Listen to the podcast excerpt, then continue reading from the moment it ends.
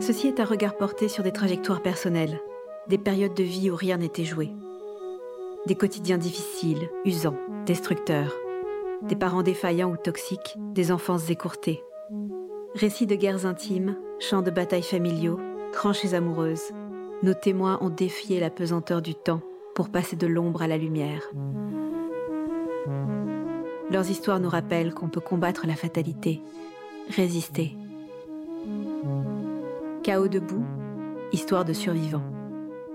Épisode numéro 2, Laetitia. Ce qui est difficile dans la question du pardon, c'est que je ne peux pas lui exprimer mon pardon parce qu'elle ne reconnaît pas les faits elle-même. Elle, elle dit euh, ah oui c'était bien quand t'étais petite ou alors ah oui c'est difficile d'élever des enfants, mais elle nie complètement ce qui s'est passé. Quand tu pardonnes, euh, tu peux le dire à quelqu'un. Donc là, euh, bah non, ça sert à rien de le dire à elle. Si je lui dis je te pardonne, elle va pas comprendre ce que je lui dis en fait.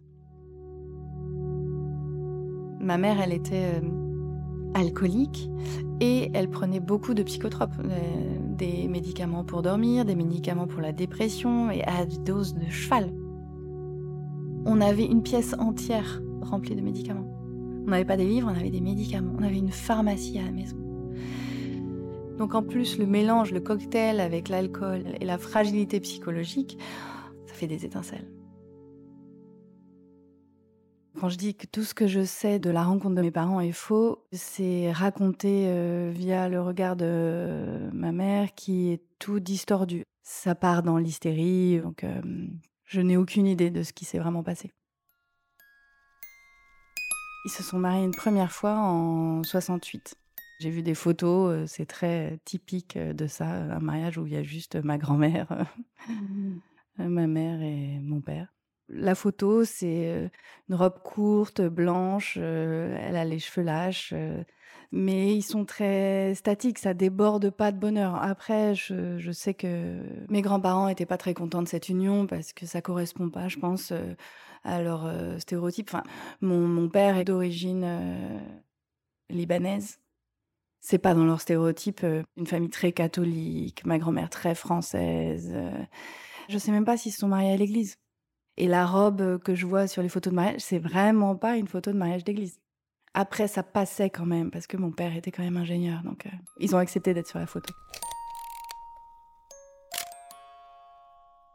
mes parents divorcent assez rapidement, euh, je dirais euh, un an et demi après. J'ai trouvé des lettres que mon père avait envoyées à ma mère dans ce creux-là. Donc c'était quand même des lettres vraiment d'amour. Je pense que mon père était vraiment fou amoureux de ma mère et se remarie plus tard. Je pense que ma mère disparaît déjà entre les deux, entre 68 euh, et 73. Elle redisparaît après 73, mais là je pense qu'elle retourne voir euh, l'homme qu'elle avait rencontré entre euh, le premier divorce avec mon père et leur remariage. Mais c'est que des suppositions. Je sais pas ce qu'elle fait pendant cette période. Et mon père le sait pas non plus. Et elle revient en 77 elle est enceinte de moi. Et là, mon père la reçoit et la gifle. Et même si euh, il sait que je suis pas sa fille euh, biologique, il décide de faire comme si et il me reconnaît. Et il n'a pas une once d'hésitation. Je me rappelle pas à quel moment j'ai découvert son tatouage. Il a fait un L sur son épaule à ma naissance. Donc c'était vraiment sa manière à lui euh, de m'intégrer dans son sang. Mes premières années euh, ont été des années très heureuses. J'habitais dans un village au sud de la France, euh, à l'ancienne. J'allais à la maternelle toute seule en allant chercher un autre petit copain sur le passage. des choses qui sont impensables aujourd'hui. Je pense que ma mère m'a vraiment adorée pendant cette période-là. Elle m'a apporté beaucoup d'amour, quand je visualise cette période de vie, c'est du sourire, du soleil, euh, de la joie, de la liberté. Après, c'est beaucoup plus flou. Ma mère est internée. Elle raconte que ce jour-là, euh, tous ses cheveux sont devenus blancs. Très vite après, euh, on habite tous les trois dans un appartement dans Paris. Mon père est pas beaucoup là parce que je pense que mes parents s'entendent pas du tout en fait. Quand je suis petite, j'ai aucune idée de pourquoi est-ce que ma mère est internée. Je...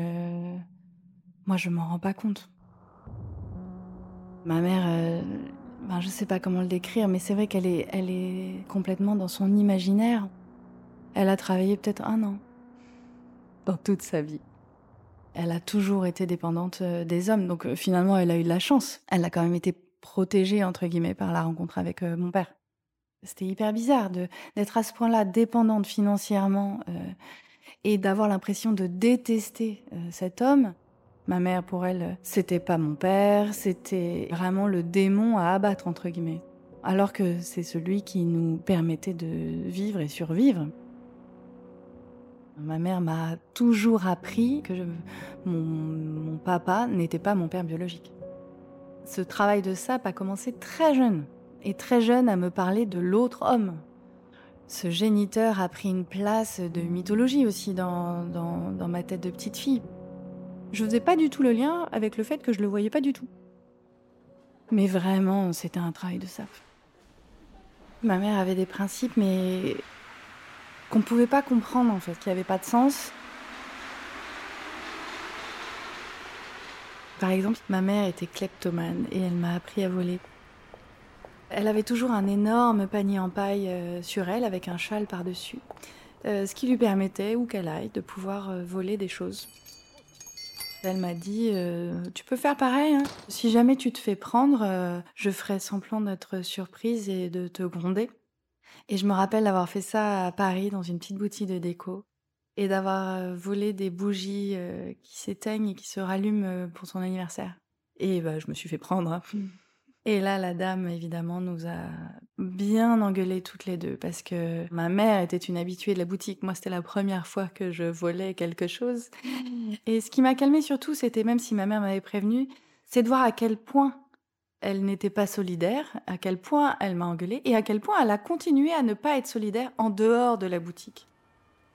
La première fois que je me fais prendre la main dans le sac euh, en train de voler, euh, j'ai honte, euh, clairement. Mais j'ai aussi honte quand elle se fait, elle, prendre la main dans le sac dans un supermarché et que on est toutes les deux à attendre au commissariat. Donc ouais, c'est pas des moments très agréables. Et après, il y a aussi cette honte au niveau, mais qui est un peu différent. Mais par exemple, elle faisait beaucoup de naturisme. Elle me forçait à aller sur ces plages-là. Bah, J'étais petite, on allait sur ces plages-là. Elle m'offrait des maillots de bain euh, bien 4 ou 5 ans plus petits pour être sûre que j'avais pas la trace du maillot. Donc c'est pareil, c'est des comportements de, vouloir que sa petite fille n'ait pas de trace de maillot, c'est... Moi je comprends pas. En fait, tous les étés, on partait de Paris et on avait un ou deux mois euh, dans le sud de la France, euh, dans différents endroits, et euh, toujours sur des plages naturistes. Elle rencontre sur une de ces plages un homme qui a 10 ans de moins qu'elle, qui deviendra le papa, le père de... Enfin, le géniteur de ma sœur.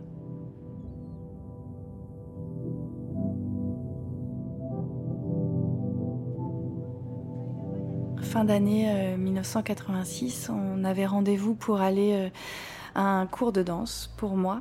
On s'arrête euh, juste avant dans la rue chez Tati.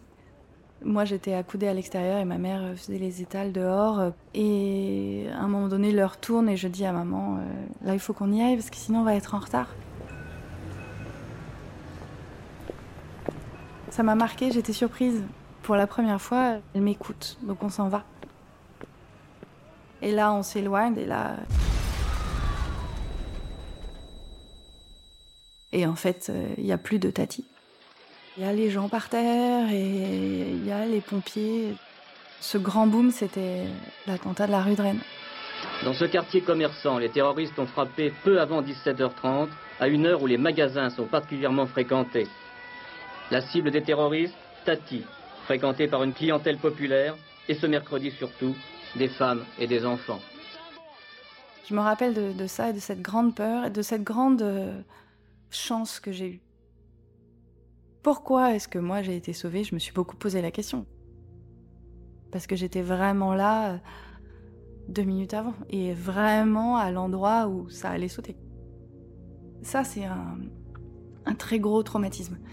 c'est ça qui a fait qu'on est reparti de Paris. Quand il y a l'attentat, euh, ma mère est enceinte de sa rencontre euh, justement dans le sud de la France, de cette relation. Je me rappelle pas de la naissance de ma sœur. Je me commence à avoir des souvenirs de ma sœur quand on redescend dans le sud et que là je m'en occupe. Mais avant, euh, aucun souvenir.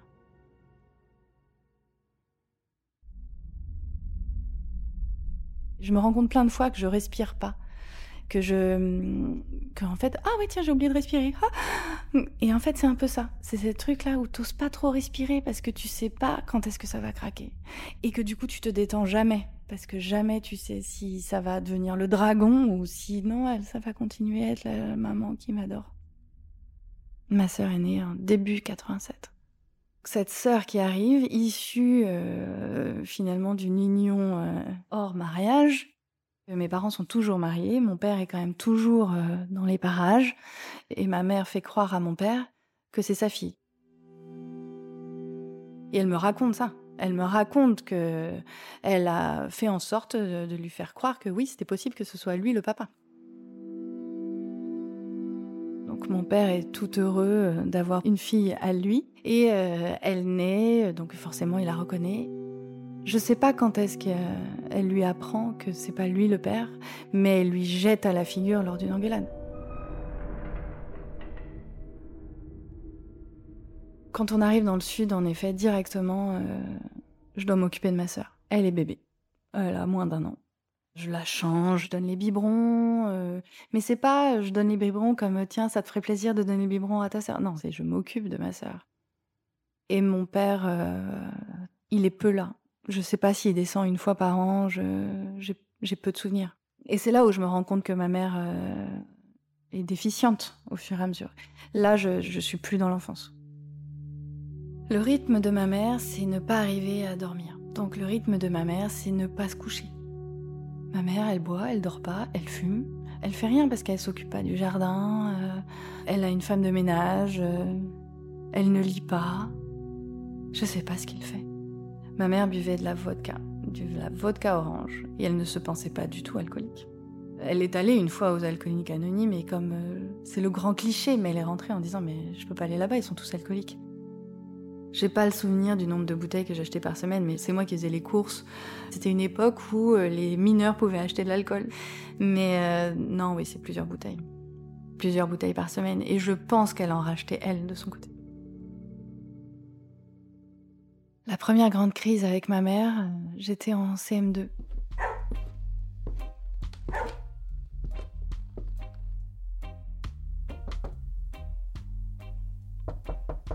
Et je sais pas de quoi c'est parti, mais elle, euh, elle m'a empêché de dormir toute la nuit.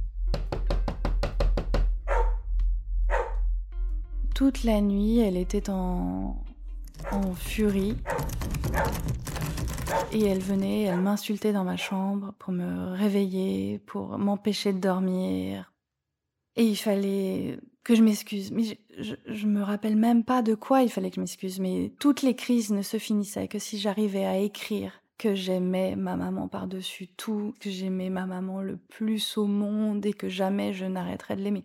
Et je me rappelle de cette première crise et je me rappelle d'avoir fini par écrire cette lettre à l'aube et qu'une fois que j'avais écrit cette lettre, elle m'a emmenée à l'école.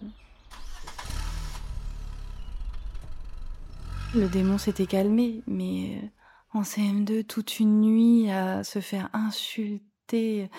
Mais ouais, ça, ça, ça m'a beaucoup marqué. Il y en a eu tellement après, mais je me rappelle vraiment de celle-là. Je sais pas comment l'expliquer, mais cette musique, cet alcool, ces cris, mais ça fait un peu trans en fait. Mais je suis euh, cet alter ego euh, qu'elle peut venir insulter, contre qui elle, elle veut batailler je, fais en sorte toujours que quand je me couche, on, essaye de pas être fâché. Parce que si on est fâché, je sais que je dormirai pas. Donc j'ai très peur de quand je me couche. C'est hyper violent quand euh, ta propre mère t'insulte et te hurle dessus euh, sans forcément comprendre. J'étais tout le temps sur mes gardes. Ma mère était capable d'une grande cruauté, ne serait-ce que par exemple dans le frigo, il y avait des yaourts. Ben moi j'avais le droit qu'aux yaourts nature. Tous les yaourts au chocolat, aux fruits, avec la chantilly, tout ça. Ça c'était que pour ma mère ou que pour ma sœur. Je me rappelle un épisode par rapport à la cruauté où euh, je me fais des pâtes et il y avait des verres dedans. Et en fait, euh, l'assiette était remplie de, de, de verres. Euh, et, ma mère m'a dit de les manger et de trier. C'est bon, hein, ça se trie. Hein.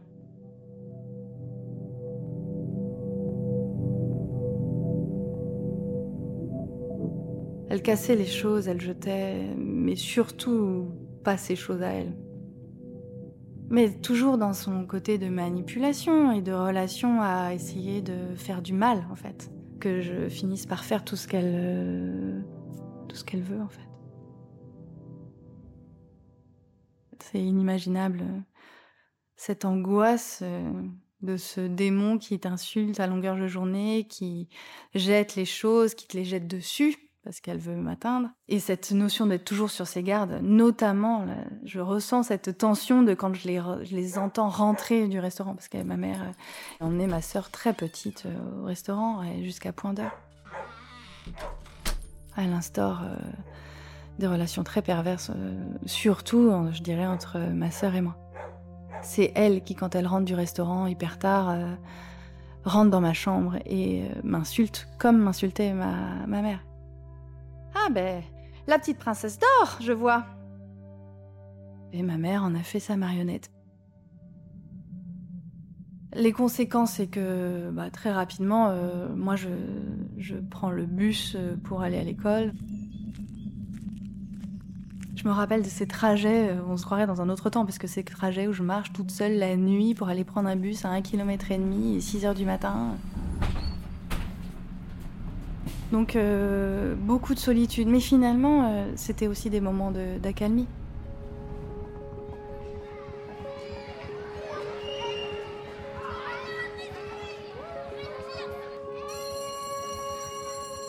Les moments d'évasion, c'est en dehors de la maison. Donc c'est l'école. J'adore l'école parce que bah, ce moment-là, je suis protégée au sein de l'école. Et j'ai des amis, et ça, ça a été ma grande euh, chance finalement. On a le droit à l'école, et c'est même obligatoire. Donc elle ne peut pas trouver d'excuses pour m'empêcher d'y aller. Les moments d'évasion, c'est l'école et c'est le supermarché. On habitait à côté d'un très grand supermarché. Et j'adorais faire ses courses finalement. On pourrait dire, oh là là, euh, elle a 12 ans, elle fait les courses pour la semaine, un caddie qui la dépasse deux fois sa taille. Mais en même temps, c'est des moments où j'avais le droit de rester deux heures au supermarché, faire toutes les courses avec toute la liste et tout ça. Et j'avais le droit d'errer dans les rayons. Par contre, il fallait que je respecte strictement la liste de courses. Mais c'était pas grave. Je savais que là, je n'étais pas embêtée. Aujourd'hui encore, J'adore aller dans les supermarchés. Mais il faut pas que j'aille dans un grand supermarché parce que je me perds, parce que je pense plus à rien.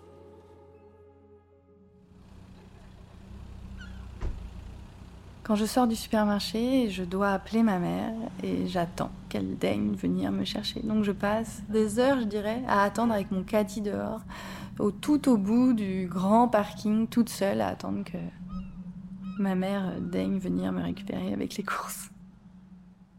Je me rappelle qu'on m'avait offert un livre euh, euh, Mickey et les bonnes manières. Et j'ai lu ce livre plusieurs fois. Et c'était hyper important pour moi parce que je lisais ce livre et j'essayais d'appliquer ses règles. Et ça, ça m'a constituée. Oui, parce que ça m'a vraiment... Je me suis éduquée toute seule. Ouais, j'adorais ma mère. J'adorais ma mère. Euh, cette, cette adoration se réduisait, s'effritait au fil des années, mais comme tout le monde, j'avais terriblement besoin euh, de ma mère. Et euh, je me livrais. Quand on avait ces moments euh, qui pour moi étaient des moments d'accalmie où là on était assis tous les deux et on se parlait, ces moments-là étaient chouettes parce qu'elle était toute gentille et elle m'écoutait vraiment, mais ça durait peu et après à chaque fois, à chaque fois que je me suis livrée, ça m'est retombé dessus et de manière euh, dans les engueulades où j'étais traitée de salope, connasse, pute. Ma mère m'a jamais parlé comme à une enfant. En effet, je me rappelle de deux conversations, une notamment où elle m'explique euh, les techniques euh, de fellation. Une mère qui explique qu'elle n'était pas capable euh, de prendre du plaisir si elle n'avait pas bu, enfin, toutes sortes de choses de sa vie très privée, en fait. J'ai toujours eu espoir, presque jusqu'au bout. Hein. J'ai toujours été déçue. Puisque bah, la calmie, au lieu de s'allonger, se réduisait jusqu'à devenir dramatique. Adolescente, j'ai eu une grosse dispute avec ma mère. Là, je me suis enfuie pour la première fois, essayer d'appeler à l'aide, et j'ai appelé mon père.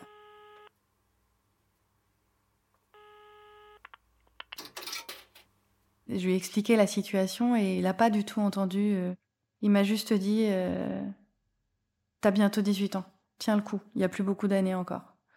Et donc là, je me suis vraiment sentie abandonnée. Et il n'est pas venu et j'ai continué à endurer. Donc euh, j'ai plus rappelé à l'aide. Donc pour moi, là, j'ai compris qu'il fallait que je m'en sorte toute seule.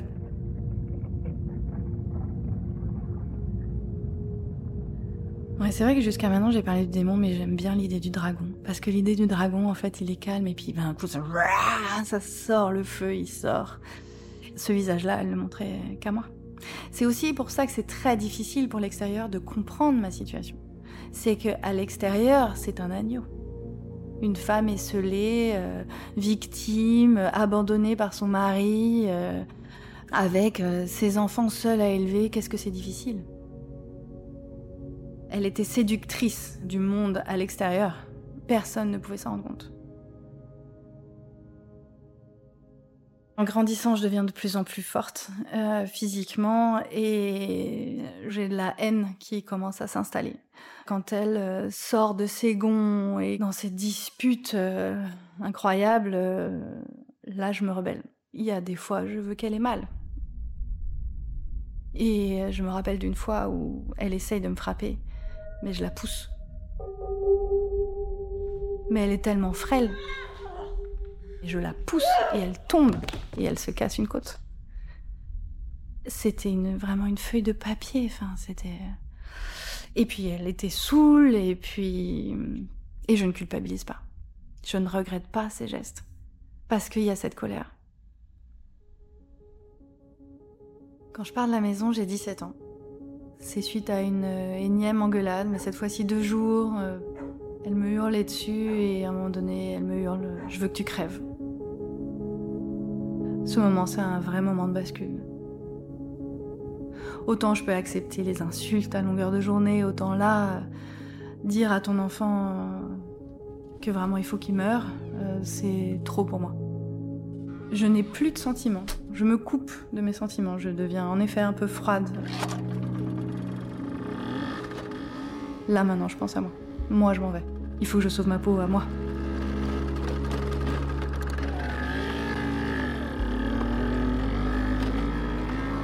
Ce jour-là, elle n'avait pas bu. Et mon père, où est-ce qu'il est Je ne sais pas. Il ne me donne pas d'argent. Et je peux me permettre de m'en aller puisque ça fait plusieurs mois que je travaille euh, dans un fast-food et mais euh, j'ai vraiment aucun souvenir euh, de mon père, de ma mère. Ils ont, ils ont presque trouvé ça normal, en fait. Je me rappelle d'avoir vu ma mère avec ma sœur. Euh, c'était étrange comme c'était normal que je sois partie à 17 ans et comme c'était accepté. Donc je pars et j'ai la chance d'avoir une amie où la maman est saisonnière, donc je vais habiter chez cette amie pendant toute cette année de la terminale. Cette amie euh, chez qui je m'installe, elle est bouddhiste et c'est sa mère qui nous a initiés.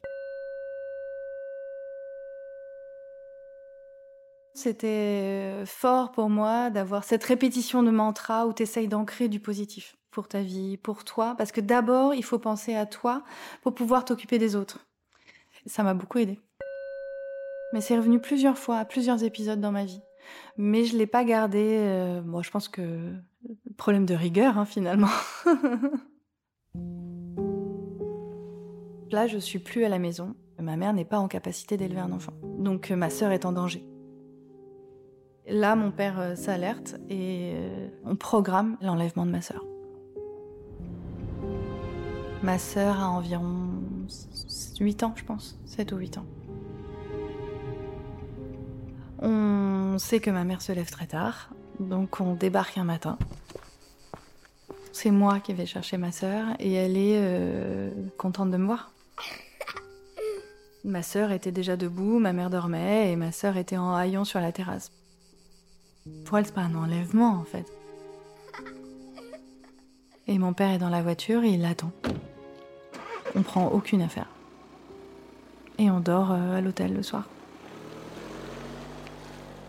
Autant on était euh, content de prendre ma sœur, autant il y avait vraiment cette peur que ma mère se suicide. Il y avait tellement eu de chantage euh, à ça depuis qu'on est toute petite qu'on s'est dit là on lui enlève son deuxième enfant, elle va pas tenir.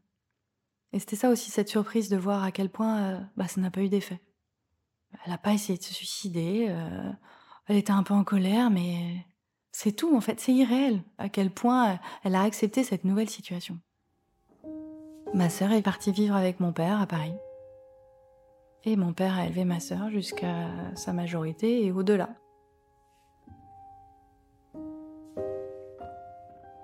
Pendant des années, j'ai très peu de contact avec ma mère. En tout cas, j'en ai aucun souvenir. Je me rappelle d'une fois, c'est l'hôpital psychiatrique qui m'appelle parce qu'elle a fait une crise. Euh, non, j'ai pas de contact avec ma mère.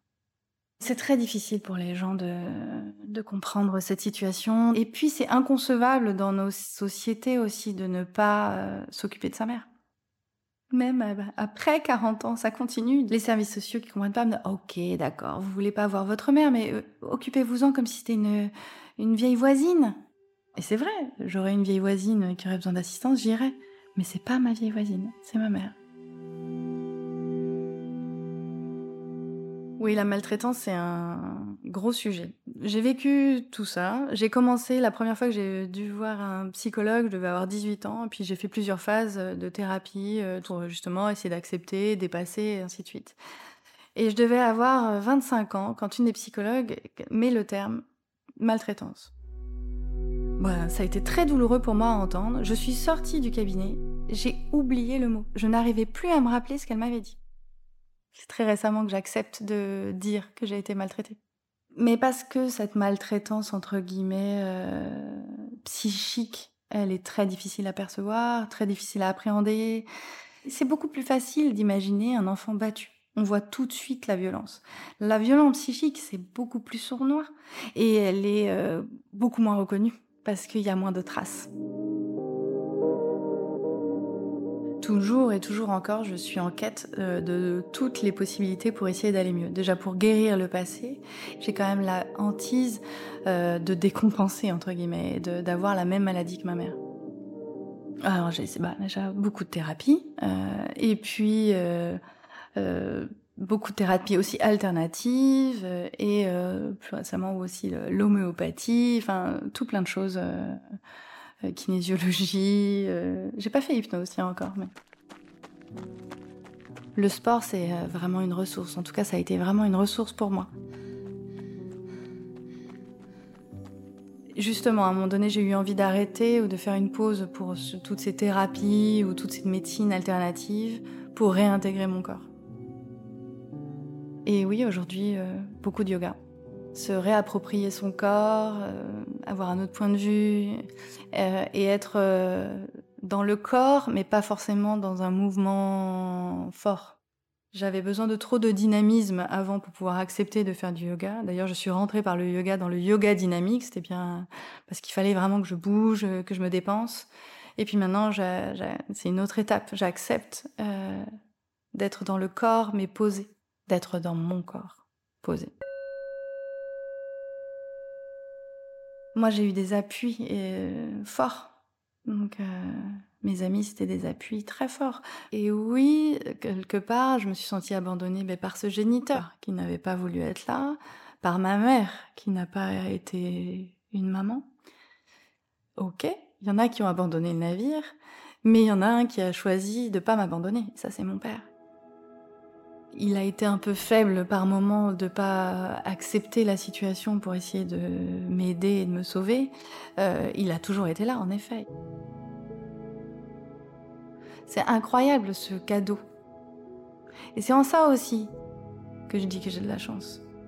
Parce que lui, c'est un ange gardien. À 20 ans, je lis euh, Les piliers de la Terre. Et je décide de l'offrir à mon père. Mon père ne, ne, lisait pas de romans. Il était trop intellectuel pour ça. Il fallait vraiment qu'il lise plutôt des essais. Je me suis dit que ça lui ferait du bien un peu de lire une histoire de famille. Et je sais, je me rendais pas compte à quel point, finalement, ce livre, très simple, l'a ébranlé. Et il lit ce livre, et un jour, il, il me ramène en voiture, et, euh, et il me chante une chanson.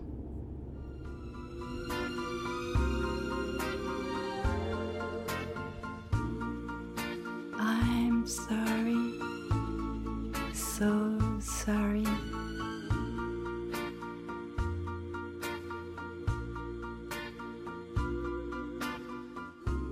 Je sais pas si j'ai pleuré.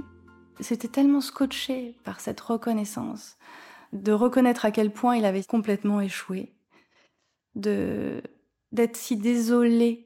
Et c'est après ce livre-là, enfin il m'a expliqué que c'était le lien à ça, c'était en lisant ce livre-là qu'il avait réalisé à quel point euh, mon enfance aussi avait été difficile. Et c'est là euh, qu'il s'est excusé. J'ai pas eu de doute, je, je, voulais des enfants. Par contre, j'ai voulu faire attention aux liens que je pouvais créer à mon enfant, donc euh, je me suis à nouveau fait suivre avant de tomber enceinte pour être sûre d'être prête à être maman, même si on n'est jamais vraiment prêt à être maman, mais pour essayer d'éliminer au plus euh, les relations euh, perfides que je pourrais euh, mettre en place avec euh, mes enfants. On se décide de se marier, j'étais encore enceinte parce qu'il fallait qu'on décide pour le nom de famille. Pour moi, c'était hyper important d'avoir le même nom de famille que mes enfants. Et le jour de mon mariage, euh, non, je n'ai pas invité ma mère. Il faudrait qu'on s'en occupe tout le temps. Et moi, je pouvais pas m'occuper de ma mère ce jour-là. C'est pas tellement le fait qu'elle soit grabataire, c'était plutôt la crainte de ses réactions le jour du mariage. Comment est-ce qu'elle allait se comporter? Et ça, ça peut gâcher toute une fête. Je parle d'elle comme d'une épée de Damoclès parce que je sais jamais à quel moment elle peut ressurgir dans ma vie et parce que je sais qu'à un moment donné, il faudra que je prenne en charge. Aujourd'hui, elle vit loin de moi et dans des conditions insalubres. Elle est dans un petit appartement, euh, elle ne bouge pas de son lit de la journée et elle fume à longueur de journée sur ce lit avec la télé allumée jour et nuit. Ça va à la maison? Pluie, grêle, rafale.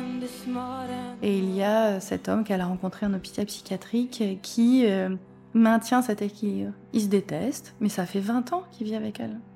Et les services sociaux ont demandé à ce qu'elle euh, ils soient séparés parce que ça devenait vraiment très violent. Et elle a mis le feu là où elle était, elle s'est enfuie et elle est retournée. Et ce qu'elle veut, c'est ça?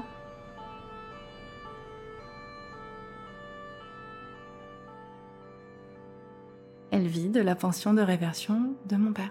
J'ai euh, fait les démarches au décès de mon père et, et c'est passé parce qu'ils ont été mariés assez longtemps, même si au décès de mon père ils étaient plus mariés, et ben ça a fonctionné. Ça, ça m'a soulagée. Le mariage, euh, en effet, vu mon histoire, c'était pas euh, on s'aime à la vie, à la mort. Donc euh, c'était un choix. Euh, là, c'est ce qu'on avait envie de faire.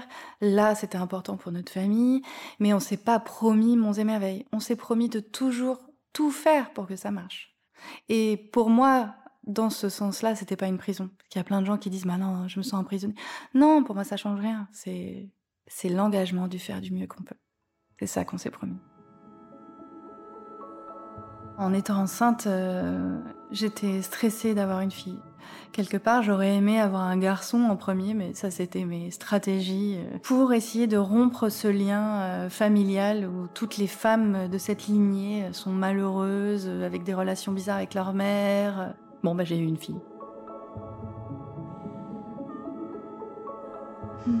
C'était un bon chantier pour justement travailler sur ça. Je suis enceinte d'une fille, donc il faut choisir un prénom. Et ça fait des années que j'ai un prénom en tête. Un prénom plutôt peu commun. Et un jour, j'ai mon père qui m'appelle et qui me dit euh, Écoute, si tu as une fille, j'aimerais que tu l'appelles comme ça. Et c'était le même prénom. J'ai dû lui faire répéter cinq fois le prénom, tellement je n'arrivais pas à croire qu'il ait pu me sortir ce prénom-là. Tellement c'était incongru. Aujourd'hui encore, j'ai regardé, il y en a 60 parents des petites filles qui s'appellent comme ça. J'ai raccroché, j'étais très en colère, j'avais l'impression qu'il me volait le prénom. J'ai dit à mon mari, non, il est hors de question, il faut qu'on change de prénom. Et il m'a dit, ben non, au contraire, je crois que là, c'est juste une évidence, on va l'appeler comme ça. Et on l'a appelé comme ça. J'ai eu ma fille et euh, bizarrement, je me suis sentie éloignée de mon père.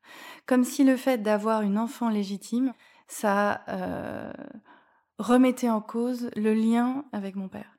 Et ça m'a éloignée en me disant, bah là, je comprends ce que c'est qu'une famille et un lien filial.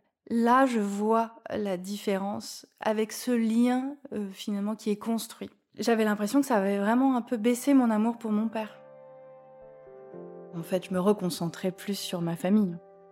Et puis c'est passé, et puis euh, le lien avec mon père s'est au contraire plutôt renforcé.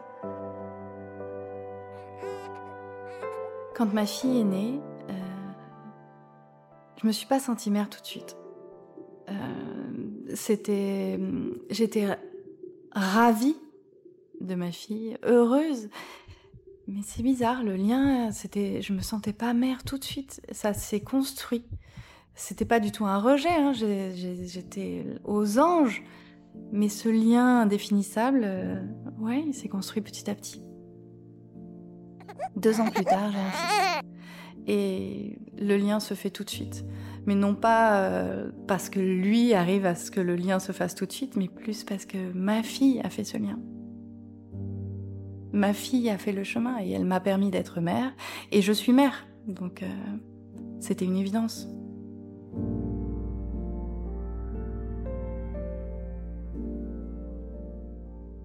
Elle m'a appris à être maman.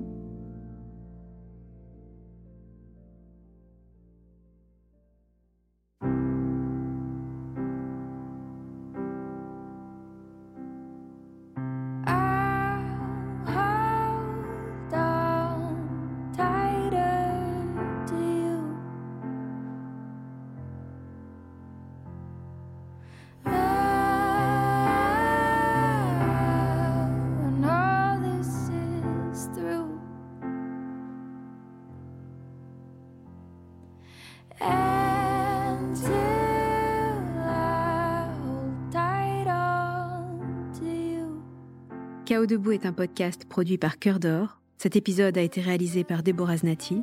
Mixage Benoît Dame. Musique Artlist.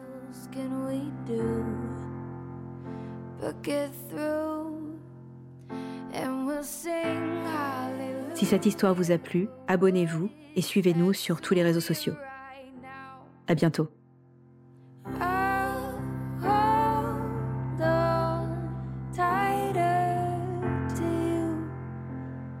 My friend. When we're together again. Together